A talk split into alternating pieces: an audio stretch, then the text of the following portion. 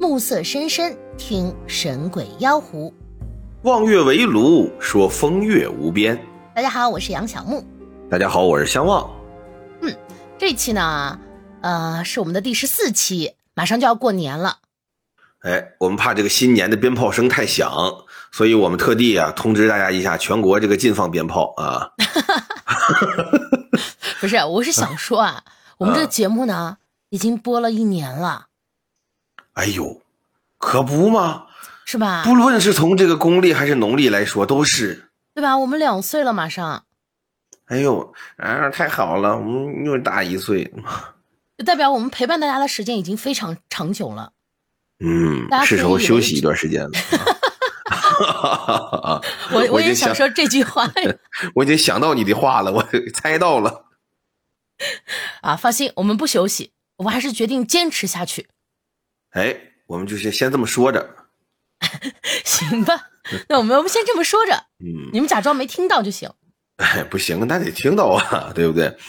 呃，过年呢，首先来说是没有什么特殊的安排啊，但也不一定。对，现在还不好说，毕竟还有两个星期。所以说咱们这人太没 太没营养了，要不直接讲故事吧？行行，讲故事吧，讲故事。就感觉好像想通知点什么，哎，其实又啥也没通知。想通知点什么？就我们马上两岁了，就大家该意思的时候可以意思意思了。比如说，哎，大家可以给相望啊寄点那种恐怖图片、恐怖鬼娃娃，哎，对吧？哎，祝贺一下这相望。他们也没有我的收货地址，主要是。那你这不现在可以说了吗？哦哦，呃，大家寄到这个新疆啊，这个乌鲁木齐，还是哈尔滨好啊。但是确实有一个事儿还值挺值得庆贺的啊，就是这个有可能有听节目但是没去木爷直播间看直播的朋友，这个木爷前段时间呀播这个只狼啊，把蝴蝶夫人给打过了啊。对你来说是个恐是个恐怖的 boss。啊，他不是，他倒不是恐怖的 boss，是我，是我人生当中一个难以逾越的 boss。太好了，行了，咱们别闲扯了，你赶快讲故事吧，这就该你讲了。嗯，呃，该我讲，我知道，就是，而且我讲不是我讲这蝴蝶夫人不是没有原因的。哦，哎，就是抻一下时长。那么咱们今天这个啊，没关系，没关系啊。那咱们今天这个故事呢？哎，其实还是跟蝴蝶夫人有点关系，因为蝴蝶夫人啊，就是非常厉害的一位女性。咱们今天这个故事同样有一位十分有能力的女性，可以讲四个小时的那种。讲四个小时干嘛呀？蝴蝶夫人，我打了，我打了一周多，我都没过去。好 我打了四个小时打过的，嗯，我还以为是要讲四个小时，结果不是，失望了。不是，不是，不是啊！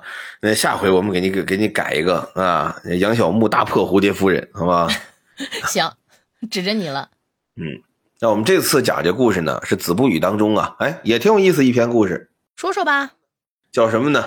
叫煞神受家。哎呦，这个家呢是一个木字旁啊，加一个加减乘除的加。这个呢，有了解的朋友呢，应该这个看过听过啊，这是一种啊刑具啊，这是一种刑具，套在哪儿的呢？套在这个罪罪犯脖子上。你要看什么苏三起解呀？苏三离了红铜线，他那个脖子上戴的那个京剧舞台上呢，哎，美化了，给做成两条这个红鲤鱼，哎，往这一扣，女性角色旦角也漂亮，是吧？戴这个也好看，一唱起来也美。呃，但是实际上呢，这种东西是刑具，它肯定就不能啊太轻太松，对吧？呃。古代来讲呢，有这个锁枷，还有呢衣枷。这个衣枷呢特别大，这个大到什么程度啊？就是它是一块呃半人高的木板掏洞，挂在脖子上，然后呢上下还有两根大长棍就这个棍儿啊，干嘛用的呢？这个棍儿就是支着你，让你带着这个家呀。站啊，站不起来；坐，坐不下去。哦，就是只能半蹲着。哎，对，要么怎么说这个人啊，别犯法，一犯法呀就不由己，就在这儿了，各位。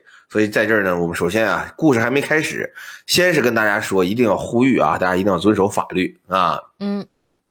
那么作家呢，就稍稍微轻松一点了，呃，就是在家写小说啊，有写又写散文啊，不一样，你知道吗？有那种小号的家，就是那种犯人没那么重啊，或者他就拿一个实木啊之类的，哎，打成一个木板。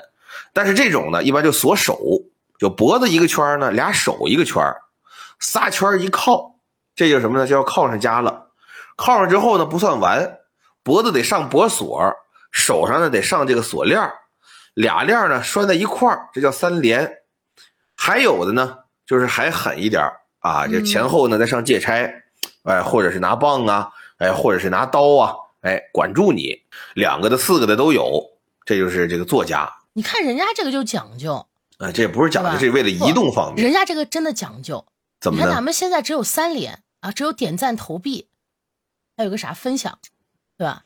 收藏，人家啊，收藏，人家人家这个三连，一个没出现了一个没有要过三连的 UP 主，他甚至不知道三连是什么。不是，我知道，但是但是但是我确实没要过啊。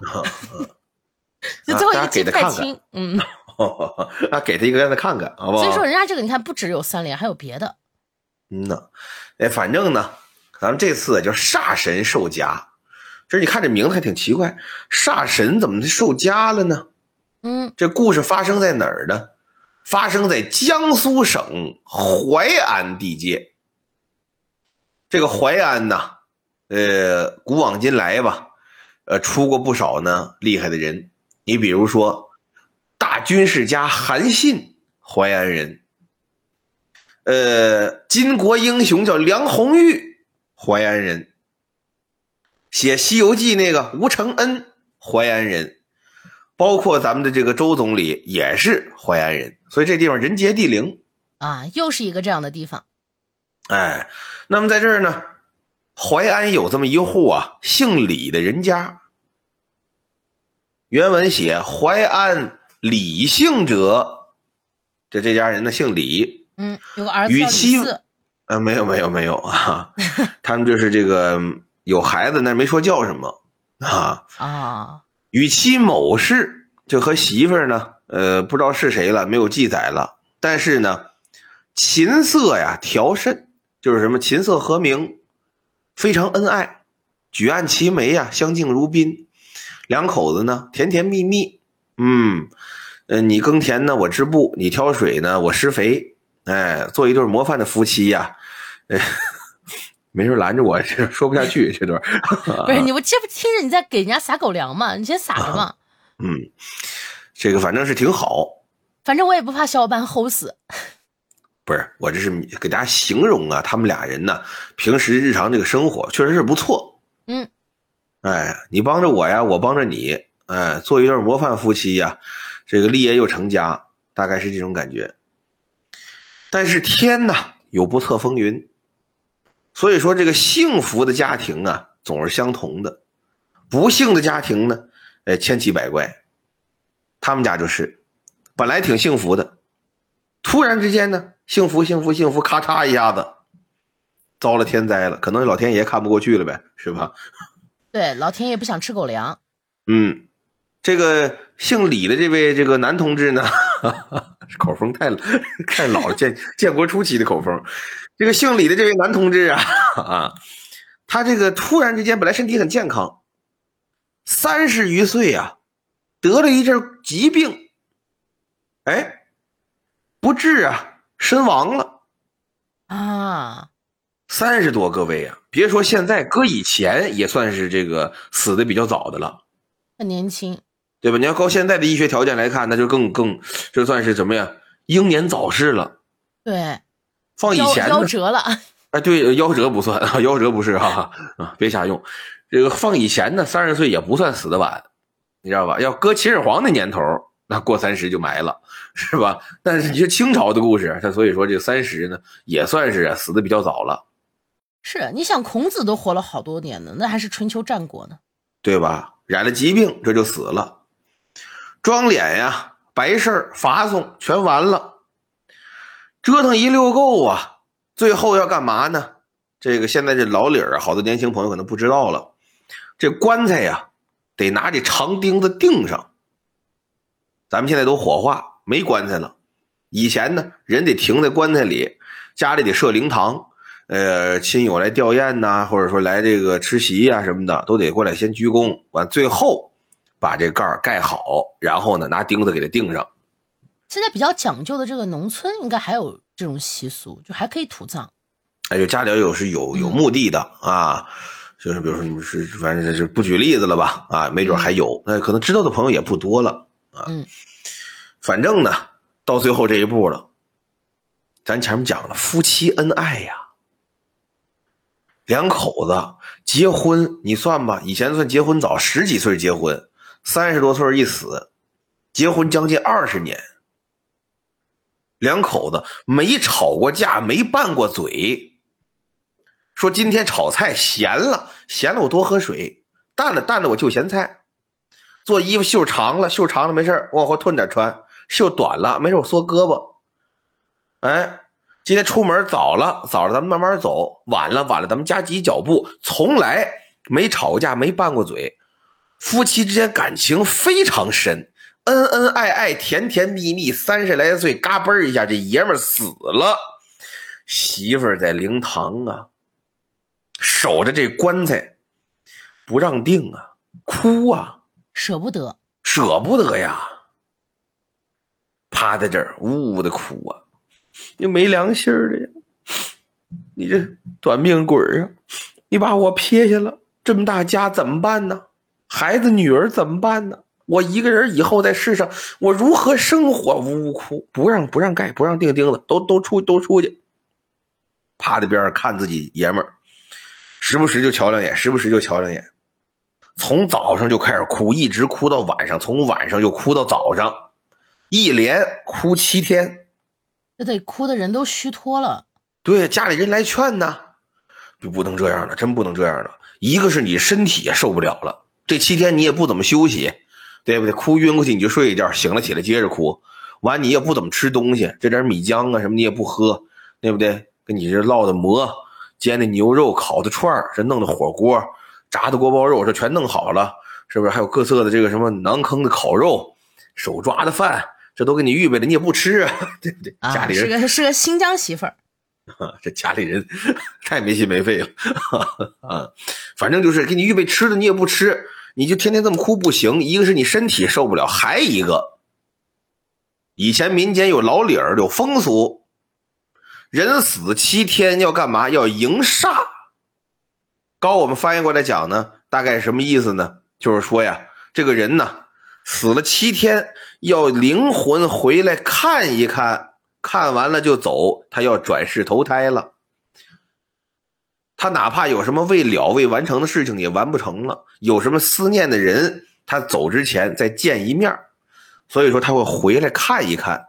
但这个时候，如果说他回来的时候遇见活人了，一有可能引起啊事变，二呢这个活人有可能就受煞了，或者受阴受凉了，哎得一场大病，甚至有可能就被带走了，都有可能叫冲煞。所以说呢不好。七天了，今天要迎煞了，必须把这灵堂空出来，谁都不能在这儿待。所以说，这儿子、女儿、家里的老人全来劝说：“走吧，回吧，别跟这儿哭了。人死不能复生啊，对不对呀？顾了老的，你得顾小的呀；顾了走的，你得顾活的呀。你这么哭，你说你这孩子、女儿怎么办？家里的父母双亲怎么办？别哭，别闹了，回去歇会儿吧。不干。”不行，他回来他就想看我，我得让他看我，我哪儿也不去，我搁这守着他，不干，把子女赶出去，家里亲戚朋友赶出去，谁来来的街坊李婶王妈妈，对不对？西门大官人全走，全走，不不别别进来，全给赶走了，就自己在灵堂，孤灯一女子守着这个棺材，坐在了灵帐正中间。她要等丈夫的灵魂回来。说时间呀，晚上更交二鼓，也就是二更天。古代二更换算咱们现在大概也就是晚上九点、十点、十一点，就这个时间左右。这个灵堂里呀，垂着很多白色的这个纱幔，办白事儿吗？然后呢，在棺材头里啊，有这么一根蜡烛，长明用的。本来这屋子里呢，风平浪静，也没动静，就是这小媳妇儿跟着闷闷哭。一到二更天一过，突然一阵阴风，呜，在当院可就刮起来了。哟，还真回来了。紧接着这风咣当一下把门撞开了，呼一下，奔这烛火就去。这烛火被风一吹，左右这么一摇摆，哗啦啦啦一晃，紧接着扑噜噜一下。原本是黄色明堂堂的火焰，变绿了。这屋可就没有人色了。这绿烛火往出一映，紧接这屋这白纱幔呐，啊，顺着这风就摆，就飘。门吹开了呀，这小媳妇在正屋坐，屋子正当间坐着呢呀。一看这门开了，一抬头啊，好家伙！就看见从门外走进来一个三米多高的、长着长长的红头发的、眼睛瞪着的鬼。她老公变异了？不是她老公变异了，她怎么知道的呢？因为这鬼呀，左手提了着一个铁叉子，右手牵了根绳子，这绳子上。绑着她丈夫，啊，这鬼呀，红发圆眼，原文写手持铁叉，以绳牵其夫。这鬼呢，大步迈进门，进来一看呢，没看见这小媳妇儿，为什么呢？咱讲了，灵堂啊，这屋大，垂着好多白纱。中间呢是这棺材，他在这棺材头头坐着，旁边是这蜡烛。他为了什么呢？他为了哭着哭着呀，一抬头，一伸脖，他看看他躺在棺材里这丈夫。所以等于这棺材呢，把他掩住一半，白纱呢一飘起来，哗啷哗啷乱。他也穿白裹孝啊，所以这鬼没看见他。鬼视力有问题。鬼不是视力有问题，因为是鬼还有一个原因，因为这头啊供着好多祭品。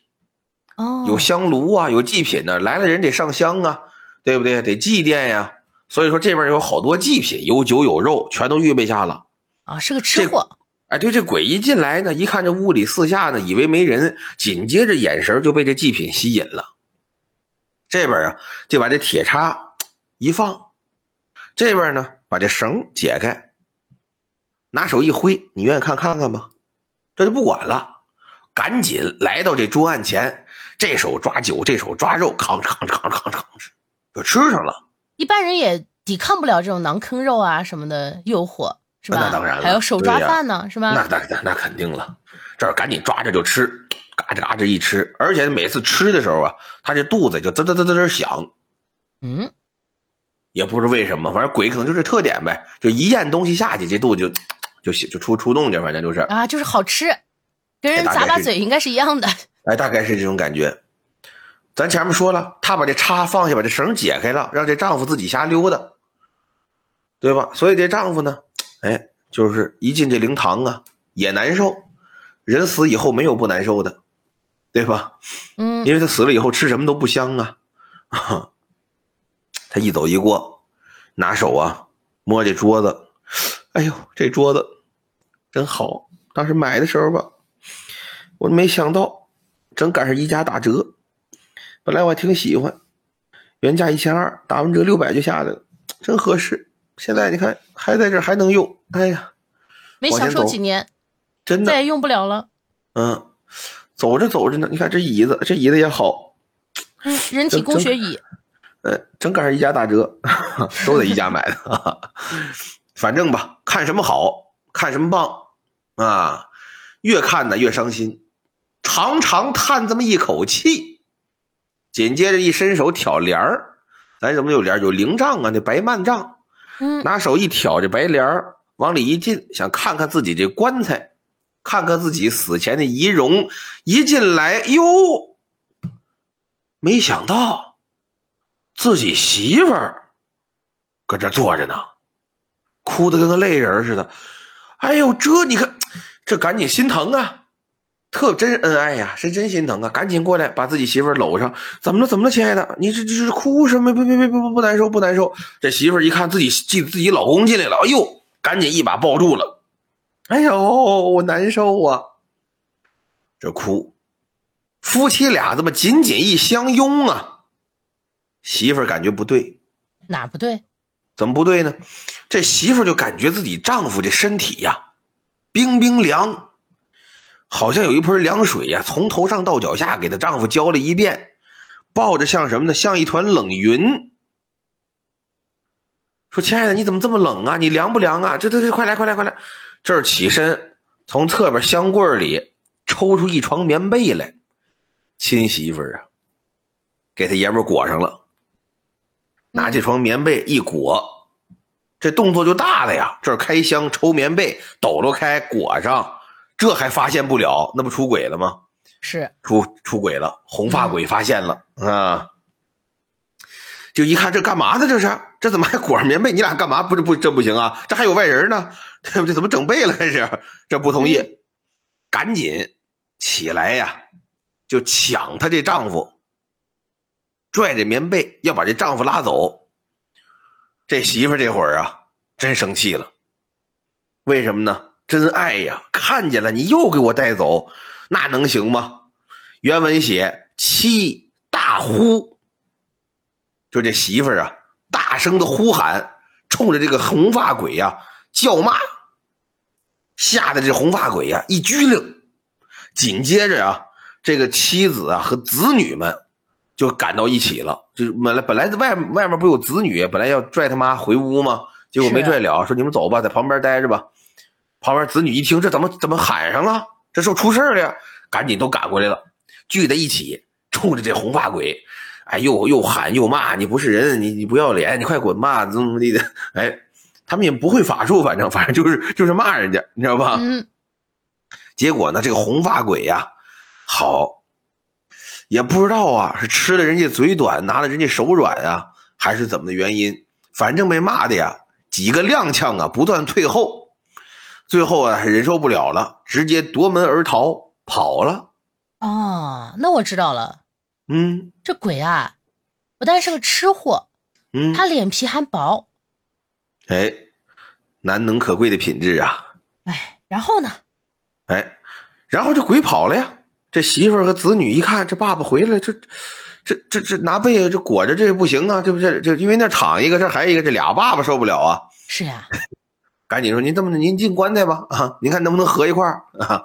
拿这被裹着，把他呢，哎，摁棺材里，然后呢，强行啊，给他们融合到一起。结果你别说，你看他们虽然是土方法吧，哎，还真有效。就随着这个，如果不融合到一起也挺好，直接不是直接一个影分身嘛，对吧？一个可以出去干活，一个可以在家干活。不是那个没坐起来，那死了，那在棺材里躺着呢啊！那没坐起来，那个是，对吧？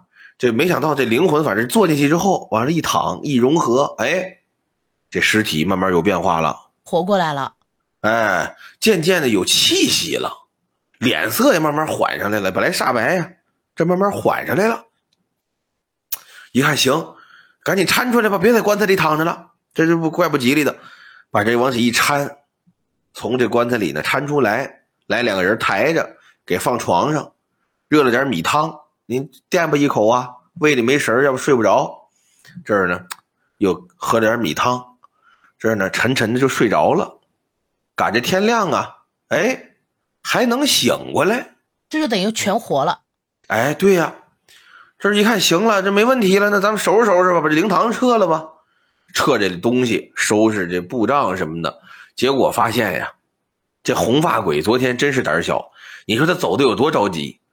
他那铁叉都没带走，哦，还落东西了。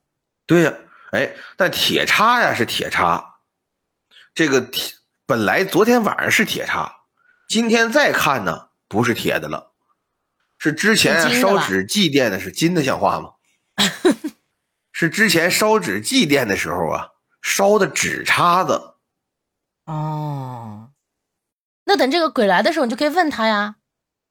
哎，你丢的是金叉子还是纸叉子呀？哎，本来呢可以有这么一个问题，但实际上呢没这机会了，因为打这儿起呀、两口子在一起又过二十年，啊，又恩爱了二十年。这鬼愣没来。哦，你想吧，又过二十多年，他当时你想，当时他爷们死的时候三十多，又过二十多，这媳妇这会儿都六十多了。啊，童养媳啊？不是这啥啥童不同样？现在也六十多了呀。就他俩在一起的时候，她丈夫死的时候她三十多，对吧？对啊，大了他二，大了他十来岁。不是什么大他十来岁，他他他死的时候三十多，三他死的时候三十五，然后他俩又过了这个二十年，二十年，那不五十五吗？他媳妇六十多，那不大了他将近十岁。不是三十五加二十五得多少？哦，我六十六十六十，不是不是二十年嘛？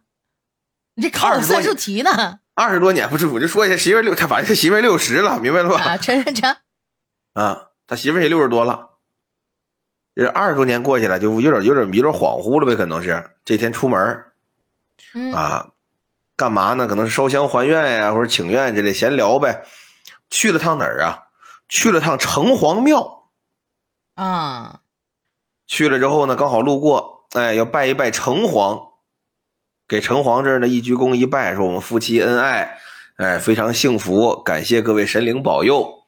正说着呢，恍惚之间呢，见二公丁于一家饭至。原文写，看见两个弓着腰的小鬼儿，抬着一个带着枷锁的囚犯路过。有仔细再瞧呢，好家伙，所枷者即红发神爷，哦，就是带着枷的这个，就是那个红发鬼。这为啥呀？是啊，这妻子也愣了呀，什么情况啊？这正瞧着呢，没想到这红发鬼一撇头，嗯，也看见他了。看见他不要紧，破口大骂：“哎呦，我的天哪！我就他妈因为嘴馋被你钻了空子，上了当了。现在就因为当年这点事儿，我受罚受到今天，带这家呀带二十多年了。今天我可他妈遇见你了，你呀，你跑不了了。”哦，说这么一番话，吓得这个妇人呐，腾的一下站起来，连连后退，再一抖精神，清醒一下二目，往前再看，一片空无，什么也没有，以为是自己南柯一梦，没想到这媳妇儿离开城隍庙，回到家就死了，就死了，就死了。就代表这个他报复成功了。那个红发鬼，是的，报复虽然成功了，但是根据我个人推测啊，这个家他应该是摘不掉，是对吧？你抓错人了呀。那这故事就结束了。哎，这个故事就结束了。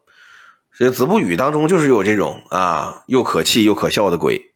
那那那她这个老公也没有在这个把她救回来。老公，老公，老公不知道这套流程啊。哦，也是，主要也很难遇到这么贪吃、脸皮薄的鬼了。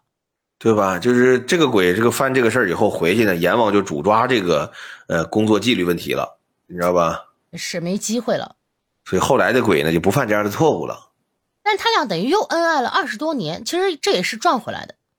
哎，对，嗯，哎，那子不语的故事呢，这个我们就讲完了。大家如果说不喜欢呢，哎，可以不用说出来。但是有的 啊，而且有的朋友其实也不知道喜不喜欢啊。你比如说，我今天准备给大家分享的一个咱们上一期视频的评论，嗯，叫这个黑色星耀，他就说呀，我才听到第七集，我每集啊能重复听个把星期，半梦半醒的，最后清醒的时候呢，我再听一遍，感觉他们的每一句话呀都很熟悉，可是连起来的故事呢都很陌生。啊，就听着听着睡着了。对吧？你说这是第十三期的评论，他才刚到听到第七期，他跑到第十三期先评论一下，是吧？先打个卡。所以说呢，就是其实我觉得这样也挺好啊，嗯，对吧？这样你你最后听完呢，你自己能写一个新故事出来。对，把这个第一期的故事和第七期的故事融合一下，是吧？你到时候可以发给我们。就像我也看到一个这个评论的小伙伴说的，嗯这个小伙伴叫拜德海拔，还有说，哎呀，泪目啊，眼瞅着这个播放越来越低了。你看，要多点像这样的小伙伴来回听的，咱们的播放就上来了。哎，对，哎，没事就点开，然后把声音关了，放后台播着去呗。哎，我这儿也有一条评论，给我们提了一点嗯意见。好，哎，主要呢是对我这个上一期咱们第十三期讲的这个故事啊，钢琴的故事有一点意见。他说啊，这种文绉绉的故事啊，没什么意思，所以哎，但是我嗯，这一期咱们就不文绉绉的了，哦，对吧？这一期咱们不能每一期都是同样的风格，是不是？哎，咱们这回文武代打，既然现代故事呢，它就每期都给大家准备一些不同的风格，或者尽量多一些的风格，哎，让有各种喜好的小伙伴都可以听到自己觉得哎还不错的故事行，这次咱们是个枪战题材，啊。那倒没有，哦，也那倒没那么狠，不至于。哦哦，但是我想问问你啊，你会相信就是有那种第六感吗？就或者、哎或者说那种就是相不相信有人就可以那种提前的预知到这种危险，有就有这种能力？啊，我相信，我相信，这我还真相信。你比如一下，嗯、比如这个嗯、比如不出来，不是我，我这个不太，我说出来我怕灵了，你知道吧？这个，因为我马上啊，这现在是这个，大家看表是能看，今天是十八号晚上十一点，嗯我们在录这个周四的节目。然后呢，我是十九号啊出发去上海参加活动，我就有预感啊，二十一号我回不来。哈哈，因为疫情的变数确实很多。对吧？我就有预感，我觉得我应该要在要在上海过年了。那那就看看这个相望的预感力，哎，和我们这个故事里人物的预感力会不会比较像？嗯，那这次的这个故事的主人公啊，小美，她呢就有这种能够预知到危险的能力。小美这个人生里第一次知道有这种能力呢，其实她自己是不清楚的，就是她记不住，因为那个时候呢她还非常小，就是属于那种不记事儿的年纪，是听这个哦家里人告诉他的。两三岁儿嗯，说是这个有一次六一儿童节啊，嗯，他这个爸爸妈妈呢要带他出去玩儿。就你想，这小孩子，而且这种两三岁的小孩，哎，谁不喜欢去公园玩儿？就别说是公园，就是下楼玩他也高兴。就我现在你让我出去玩，我也开心呐。对啊，但是那一天呢，这个他呢就死活都不肯出门。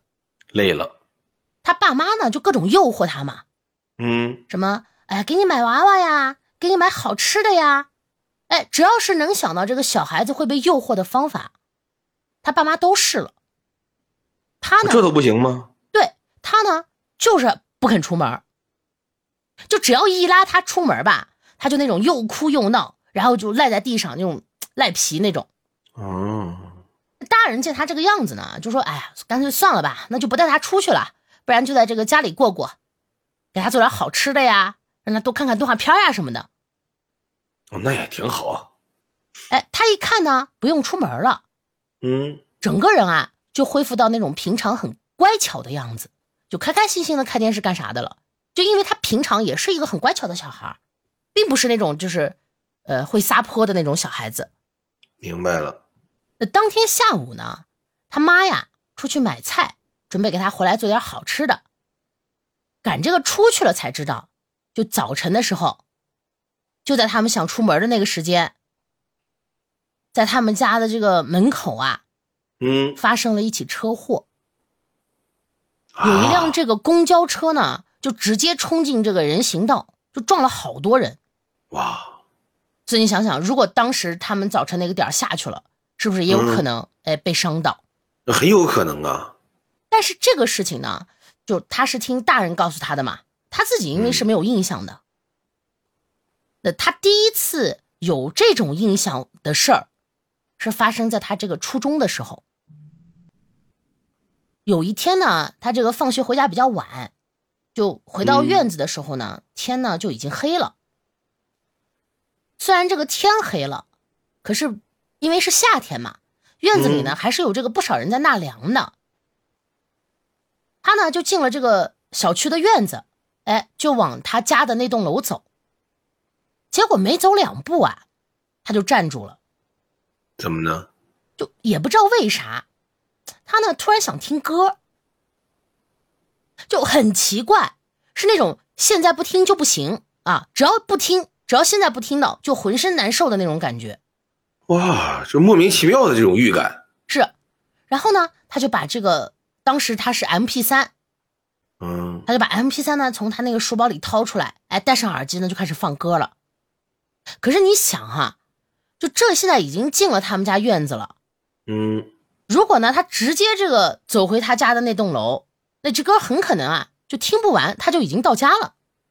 对呀，所以呢，哎，他就没有直接回家，而是选择呢在这个家属院里啊，就这么绕一圈把这歌听完了，然后再往自己家走。啊，边走边听。对。他就他就顺着院子，哎，这么一绕圈绕完圈了，往自己家的这个单元走。等他快走到这个自己家单元的时候，就看到这个单元楼下啊，围了一群人。他那走过去一看，这个地下呢，有一个摔碎的花盆儿。花盆儿？嗯，而且这个花盆掉下来的这个方向啊，就是他原本。要回家过来的这个方向，你看他绕了一圈，现在他是从另一边过去的嘛？就如果他走过去，整被这花盆砸着，就很有可能，也不能说完全，但是非常有可能他就被这个花盆砸着了。反正但但是反正他是躲开了。嗯，就听旁边的人这个议论的这个情况呢，这个花盆掉下来呢有一会儿了。你想他这个绕一圈是不是也有一会儿了？也就是相当一会儿了。那看起来呢，就像是从这个楼顶啊掉下来的。啊，高空抛物。除此之外呢，还有一个比较奇怪的地方。六楼就是他家这个顶楼，这家人呢这几天都不在家。这也就代表什么呢？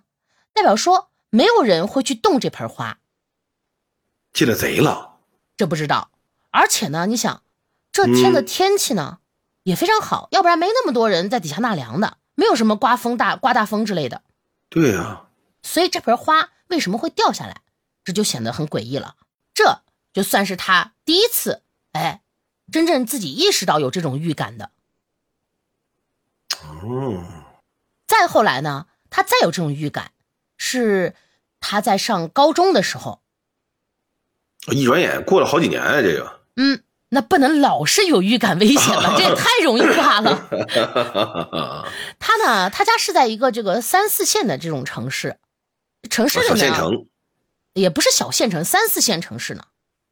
城市里呢是有不错的大学的，他呢也就没有打算要考去这个其他的别的地方，所以他的学习压力呢并不是很大，也不大。嗯，那时候呢班上有一个男生，他挺喜欢的。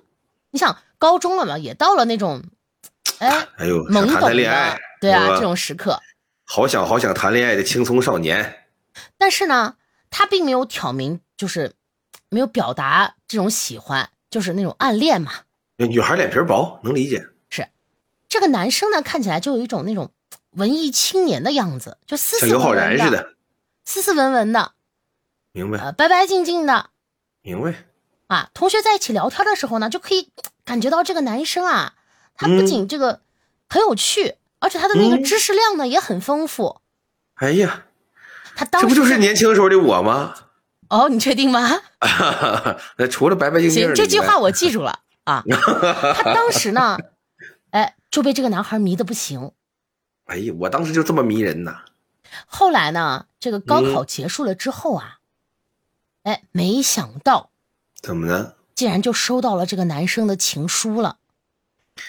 哎呀，我当初也是，逮谁给谁发钱，什么玩意儿？你海王！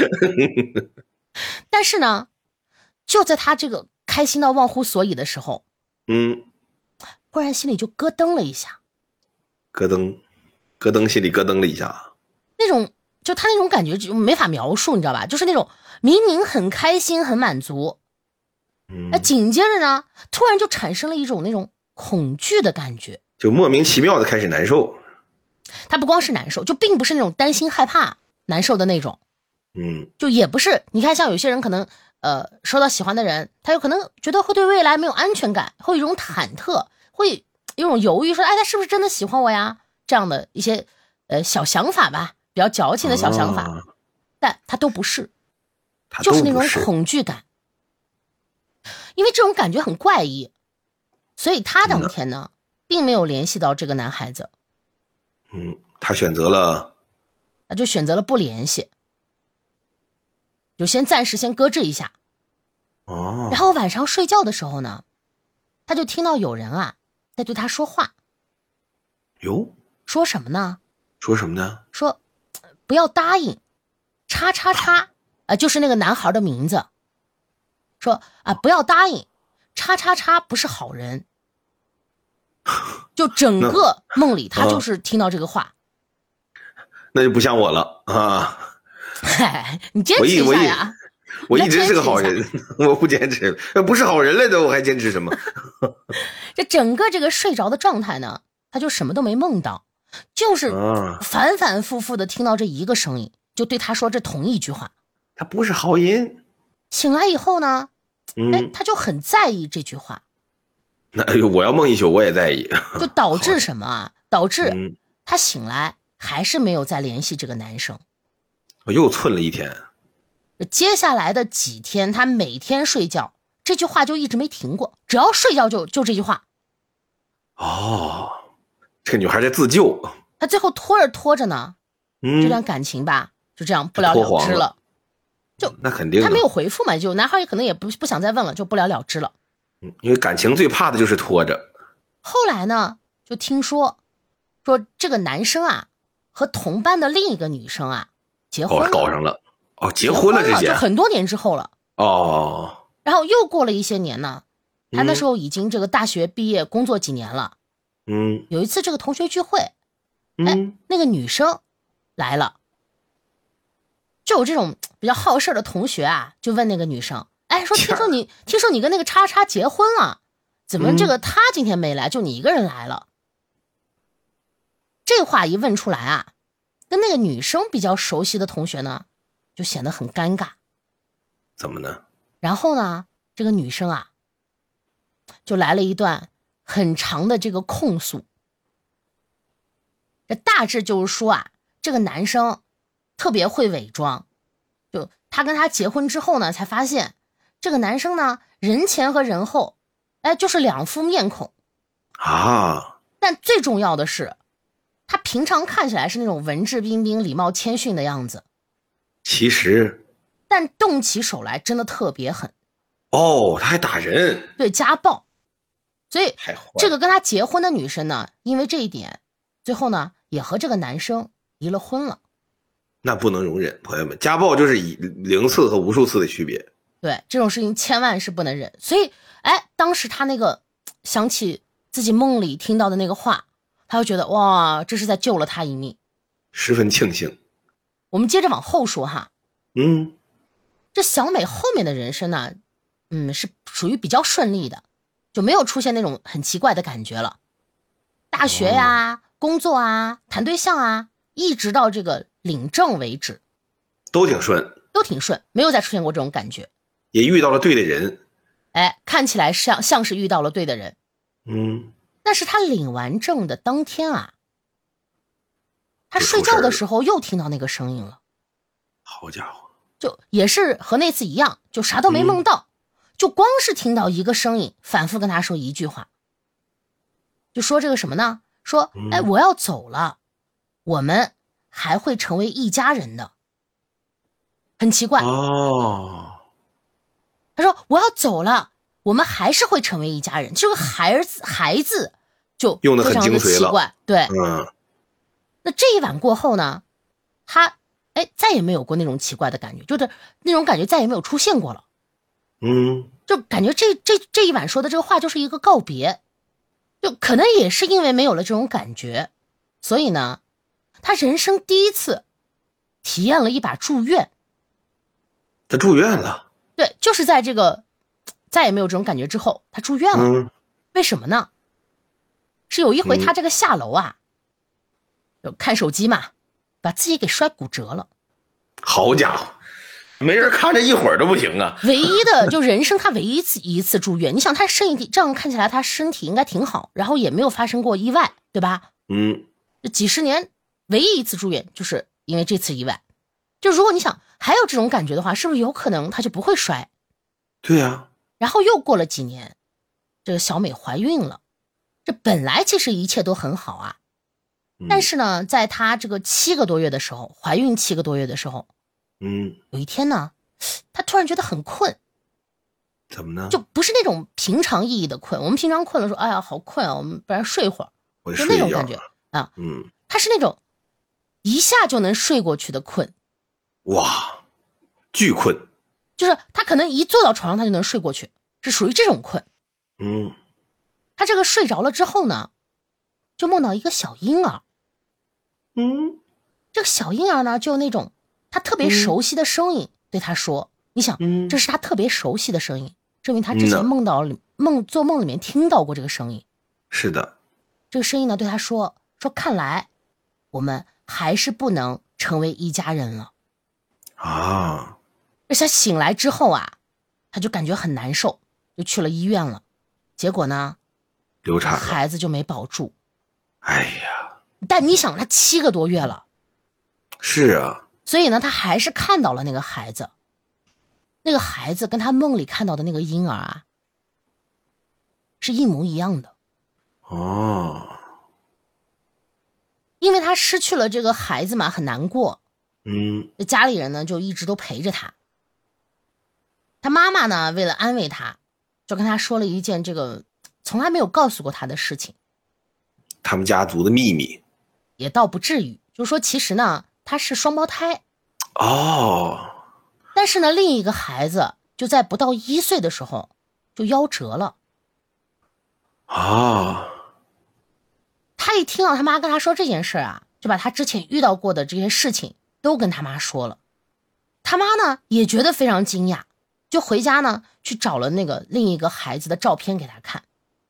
他一看，照片里的那个孩子啊，和他梦里的孩子，还有他最后死去的孩子，这三个孩子完完全全就是一个人。啊，所以，啊，还会就是这个小孩跟他说话，就会说啊，我们还会成为一家人的。这个孩子，对吧？就用的非常的好。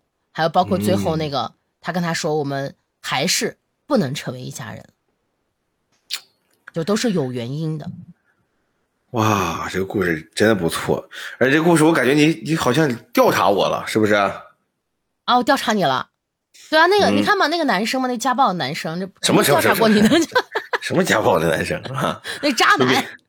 不要乱说啊！这个我我讲一个真事儿啊，我这个我很很少很少讲啊。哎呦，还有我不知道的事儿。那当然了啊，这个我我我们家呀，在我之前其实就有个我有个姐姐，就是这个刚出生抱出来，然后就去世了，没有留住。啊，所以后来呢，这个我父母又要的我，所以我小时候呢一直是被当女孩养，所以我小时候又白净又好看，你知道吧？啊，所以现在像郝邵文。我有大什么叫郝邵文？什么？我有大量的呀，我小时候穿女装的照片。哎呦，哎，这样我们下次我们比赛一下，就是大家更喜欢今天哪期节目？如果相望输了，就大家喜欢我的节目比较多，让相望发一张女装照片，好不好？我不参与这样的比赛啊，而且而且我根本我不参与啊，首先我说，而且我根本就没有他们数数字版，我没有办法，他们都在老家呢。我就有一年过年回家，然后我父母拿给我看的，然后我看我我小的时候一直就我小的时候什么上幼儿园呀、什么的这些参加活动啊，我都是穿裙子，然后和小姑娘们一起跳，因为我小我小时候特别白，然后也好看，你知道吗？现在也挺白，一个胖乎乎的小姑娘。然后脑门不是现在白是美颜美的，然后这个脑门儿这儿啊有一个这个红点儿，然后穿个小裙子跳舞。我小时候瘦，我小时候又瘦又白，我后来怎么怎么怎么黑的呢？嗯？有一年呀，上小学，放暑假，那个时候我奶家养牛，啊呃，然后呢，我就去那个时候我父母工作忙，就把我放在我奶奶家，放了暑假这一个多月俩月呗，等于是，嗯。然后呢，帮着放牛，哈，其实小也不是放牛，就是玩儿然后不想回去，我就躺在牛背上，哎，晒躺在牛背上晒太阳，晒完了 A 面晒 B 面，对对对，晒完了 A 面晒 B 面，哎，晒俩月回来就就就完了，哈 啊，那确实跟这个故事还是有点关系的。是吧？所以我听你讲完之后，我当时心里还很激动。嗯我觉得你姐姐也会一直忽悠你的。嗯呐，她就忽都都快给我忽悠瘸了。其实我这个故事我觉得还是挺温馨的，就感觉就是家里的人他虽然不在了，但他一直保护着自己。嗯嗯，好，没想到吧，朋友们，上周他讲了一个文绉绉的故事，这周他又讲了一个。这这这个故事文绉绉吗？我觉得这故事不算文绉绉吧，嗯，其实还是偏温的，我跟你说，是吧？那我下次嗯再想个狂野的。这必须必下下次必须想个狂野的了，想一个那种想那种那种死人的那种，好不好？行，一上来先死七个，然后结尾的时候再死七个，你这个想法非常好。对吧？我回头把这个给我们投稿的小伙伴啊名单我整理一下，嗯，我一个一个接着写。把他们都写死是吧？那以后还有人给咱投稿吗？最后就轮到相望了，嗯，好啊，然后节目就结束了。但是这样不太好，你想，咱们这个马上过年了，这是不是不太吉利？不吉利，不吉利，明年嗯吧，明年明年咱们把大家写死，好不好？争 取争取。嗯，那行吧，那我们这期节目就到这里了，好，小伙伴们，挥挥了。拜拜。